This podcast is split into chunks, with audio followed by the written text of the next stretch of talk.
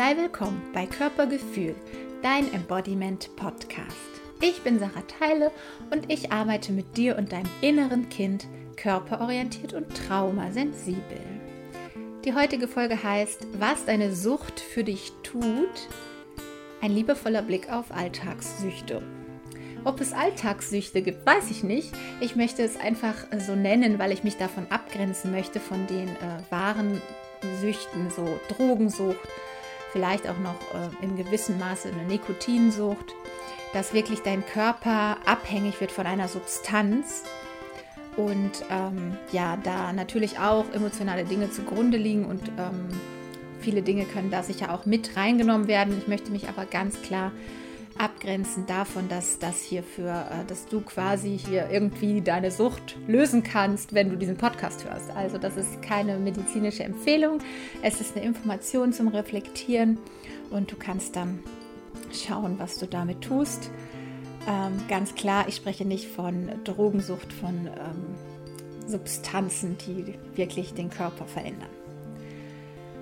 Und doch hat es natürlich eine körperliche Komponente.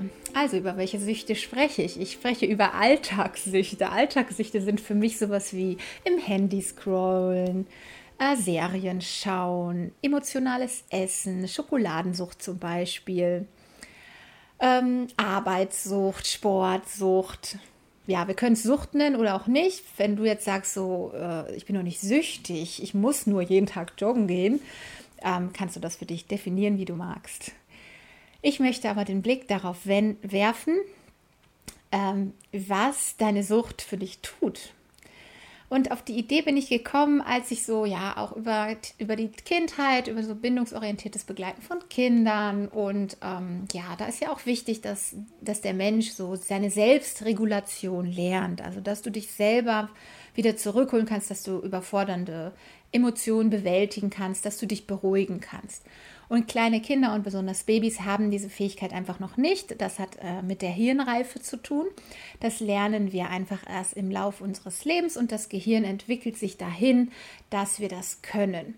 Was wir jedoch ganz dringend dazu brauchen, diese Selbstregulation zu lernen, ist am Anfang erstmal die Co-Regulation. Also dass jemand mich beruhigt, wenn ich überfordert bin, wenn ich als kleines Baby außer mir bin, weil äh, der Tag war anstrengend, ich habe ganz viele Reize aufgenommen, ich bin, ich kann das noch gar nicht verarbeiten, weil mein Gehirn ist einfach noch nicht reif genug und ich bin völlig außer mir, körperlich am Schreien, am Strampeln, ich kann mich, ich kann nicht einschlafen. Dann brauche ich eine liebevolle Bindungsperson, die mich vielleicht an ihren Körper hält, wo ich den ruhigen Atem, den ruhigen Herzschlag spüre, vielleicht von meiner Mama oder meinem Papa oder auch einer anderen ähm, ersten Bindungsperson. Und diese Person macht Folgendes, sie reguliert mein Nervensystem. Damit mein Nervensystem als kleines Baby oder Kleinkind, wenn es außer sich ist, wieder runterfahren kann. Und diese Erfahrung gibt einfach ganz viel Sicherheit und Geborgenheit und ist auch ein Grundbedürfnis. Denn ich habe das Grundbedürfnis, mich zu binden an eine Person und eben diese Geborgenheit und Sicherheit zu erfahren, dass ich lerne, die Welt ist ein sicherer Ort und da ist jemand, der ist für mich da. Und auch wenn ich mal aufgewühlt bin und nicht zurechtkomme mit meinen ganzen Emotionen, dann ist da jemand, der hilft mir. Und dann kann ich später, wenn ich das ausreichend erfahren habe, auch selbst mich beruhigen und regulieren. So, und jetzt ist die Aussage, dass Menschen, ja, welche Menschen werden süchtig? Werden alle Menschen gleichmäßig süchtig? Kann jeder eine Sucht kriegen? Über solche Dinge wird halt viel geforscht. Ne? Wer ist anfälliger für eine Sucht und welche Faktoren? Ne? Sind das körperliche Faktoren oder sind das sozial-ökonomische Faktoren, Herkunftsfamilie, äh, was weiß ich was? Ne? Diese ganzen Dinge, dass ich irgendwie in welcher Einkommensschicht meine Eltern waren. Solche Dinge werden herangezogen. Und dann wird halt so gesagt, ja, süchtig ist, äh, solche Süchte sind, treten dann auf, wenn wir halt einfach nicht gelernt haben, uns selbst zu regulieren. Wenn wir nicht so gute Selbstregulation äh, gelernt haben, dann sind wir anfälliger für Süchte. Und was jetzt der springende Punkt ist, dass ja genau diese Sucht das für dich tut, die reguliert dich ja. Die reguliert dich ja wieder auf ein Level, wo du es aushalten kannst. Und das noch unbewusst. Und vielleicht hast du Lust, dir das jetzt mal bewusst zu machen, welch, wo du dich sozusagen von einem externen Ding regulieren lässt.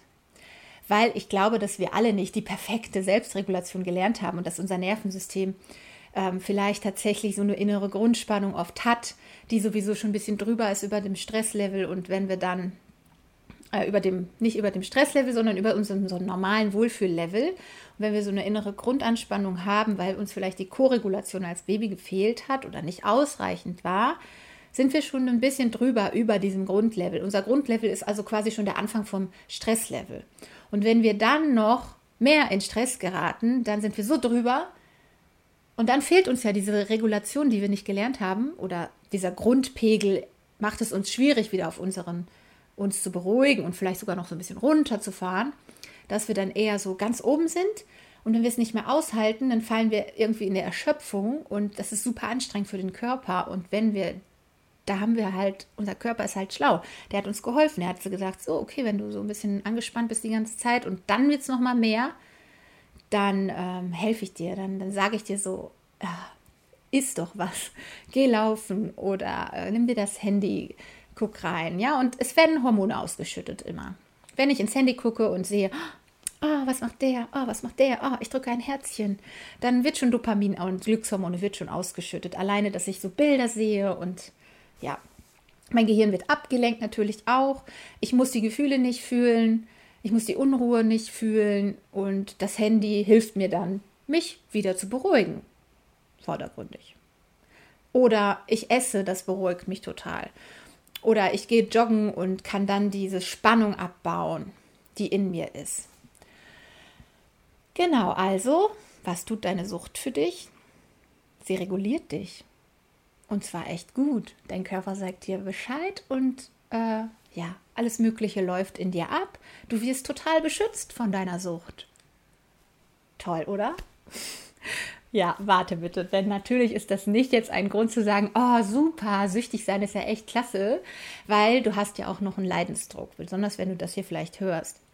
Dann hast du vielleicht, ähm, dann hast du auch den Moment, nicht nur diesen Moment, oh, es, ist, es tut gerade gut, ins Handy zu glotzen, sondern hast du auch den Moment, ist eine halbe Stunde, eine Stunde, ist vergangen, ich erwache wie aus einem, was ist passiert? Ich habe gar nicht gemerkt, dass ich so lange in das Handy reingeguckt habe. Äh, ich schelte mich innerlich und sage so, du kannst doch nicht die ganze Zeit nur rumdaddeln und äh, dich so wegmachen. Ja, du hättest da deine Sache, deine Zeit besser einteilen können.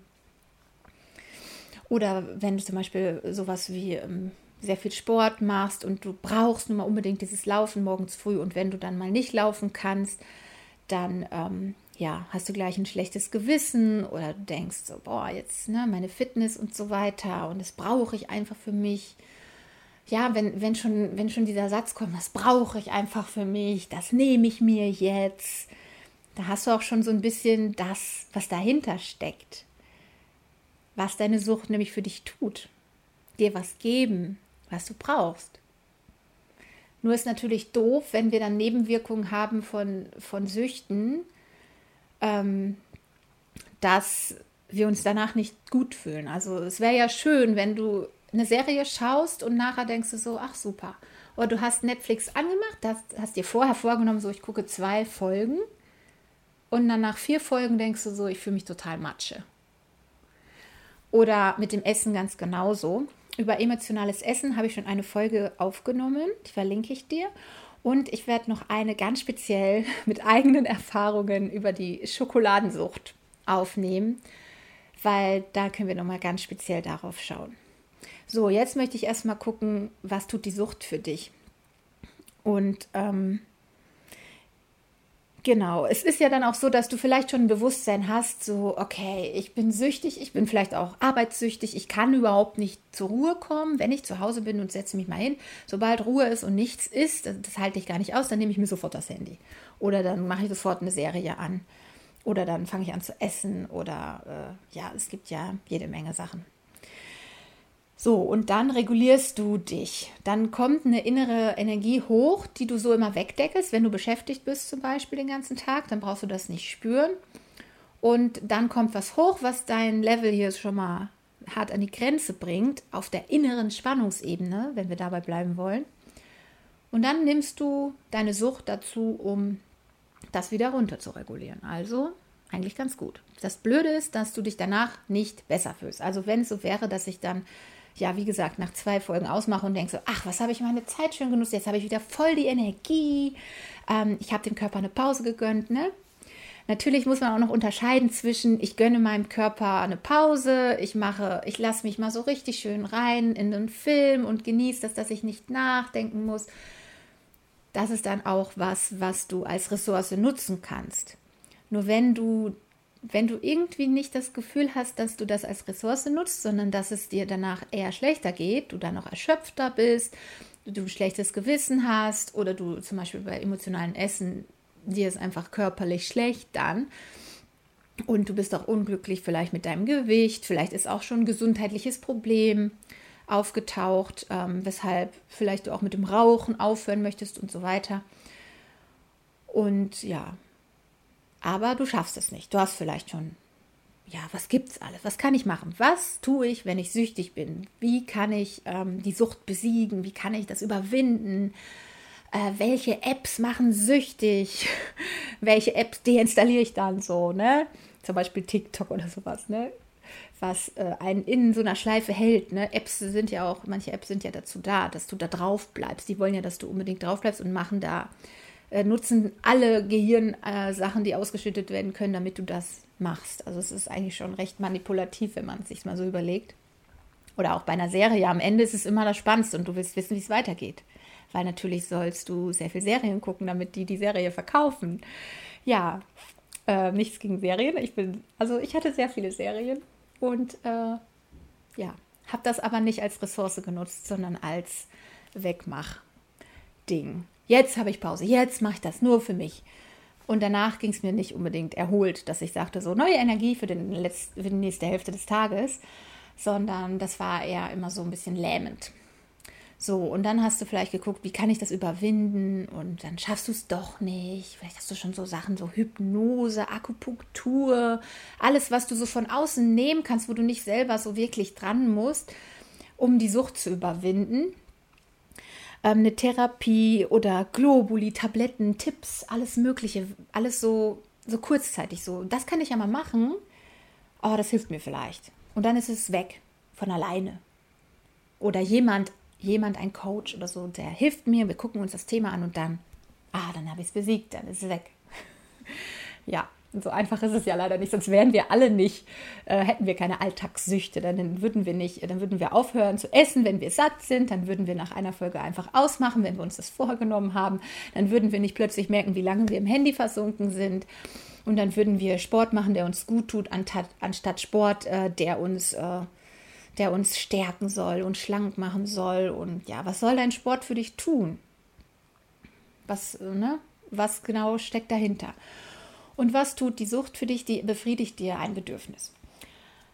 Und warum das nicht so einfach ist, dann rauszufinden, okay, was für ein Bedürfnis steckt dann dahinter? Also, wenn du jetzt schon mal den Satz genommen hast, äh, das, das ist jetzt für mich, das, das gönne ich mir, ne? das gönne ich mir, ich nehme mir was.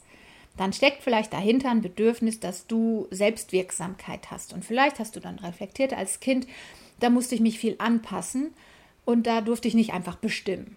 So, ich will was, ich will was. Wenn Kinder was wollen, ne, dann, dann, naja, ihr wisst schon. So, und wenn du jetzt diesen Willen, durftest du quasi nie ausleben. Du durftest noch nicht mal sagen, so, ich will.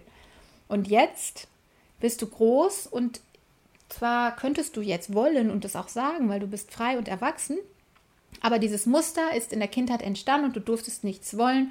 Und jetzt auf dieser Ebene von, ich gönne mir das, ich will das, ich nehme mir das, äh, kann diese Seite jetzt quasi endlich mal, die zeigt sich dann so, ne? Ja, und ich würde natürlich jetzt vorschlagen, näher dich natürlich deiner emotionalen Ebene und geh ein bisschen mit dieser Seite, die sagt so, ich will, ich gönne mir das jetzt, ne? Was spürst du dann im Körper und so weiter, ne?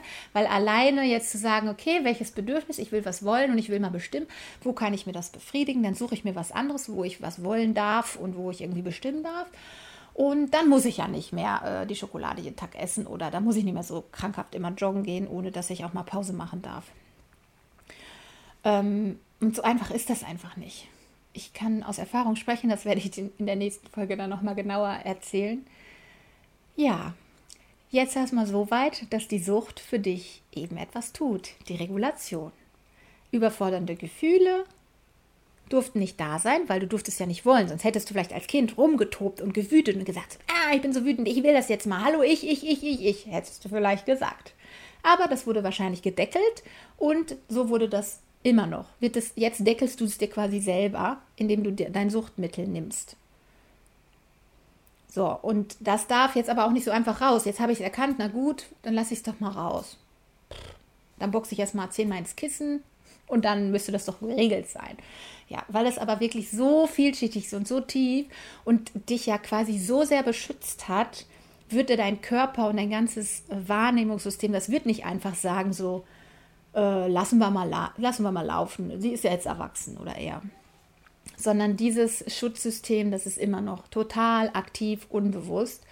Und deshalb, ähm, ja, rein rational, welches Bedürfnis befriedigt mir meine Sucht? Aha, wie kann ich es mir anders befriedigen? Ich überlege mal, dann mache ich das. Ah, dann kann ich die Sucht loslassen. Und alle, die sowas kennen, dass du da nicht von loskommst, obwohl du dir 10.000 Mal vorgenommen hast, abends keine Kohlenhydrate mehr oder so. Es, es funktioniert einfach nicht. Oder du zwingst dich halt eine Weile, du bist diszipliniert, du kriegst dann auch tolle Gehirnausschüttung, so, yeah, ich habe was geschafft, ich habe es geschafft. Äh, ich, ne? Und irgendwann kommt dann wieder was, das bringt das Level wieder ein bisschen zu hoch und dann bricht es wieder zusammen. Ja. Genau, wie ich damit umgehe, am Beispiel von meiner eigenen Schokoladensucht, wo ich echt noch nicht so viel drüber offen gesprochen habe, ähm, weil es natürlich auch sehr schambesetzt ist. Was ich aber finde, was echt einfach wichtig ist zu erzählen, wenn du mit deinem Körper und deinen Gefühlen wieder mehr in Einklang kommen willst und wenn du wirklich diese Muster, die unbewusst ablaufen, unterbrechen willst und wenn du auch herausfinden willst, was gibt es mir denn? Was kriege ich denn da, was ich vielleicht nicht gekriegt habe? Ja, und das ist einfach super spannend, da bei dir selber zu schauen. Und ich lade dich ein für die nächste Folge. Bedanke mich bei dir. Teil, die, äh, teil, äh, teil diese Folge gerne mit einem normal süchtigen Menschen, der auch im Alltag so hier und da weggebeamt wird, dass wir uns erstmal liebevoll begegnen können in dieser Art und Weise, wie wir uns helfen und wie das eigentlich auch erstmal funktioniert. Genau. Und wie wir dann weiter da rauskommen, ohne dass wir uns zwingen und disziplinieren und so weiter, da gehe ich dann nochmal nächste Folge mehr drauf ein. Wir sehen uns. Alles Liebe von deiner Sarah.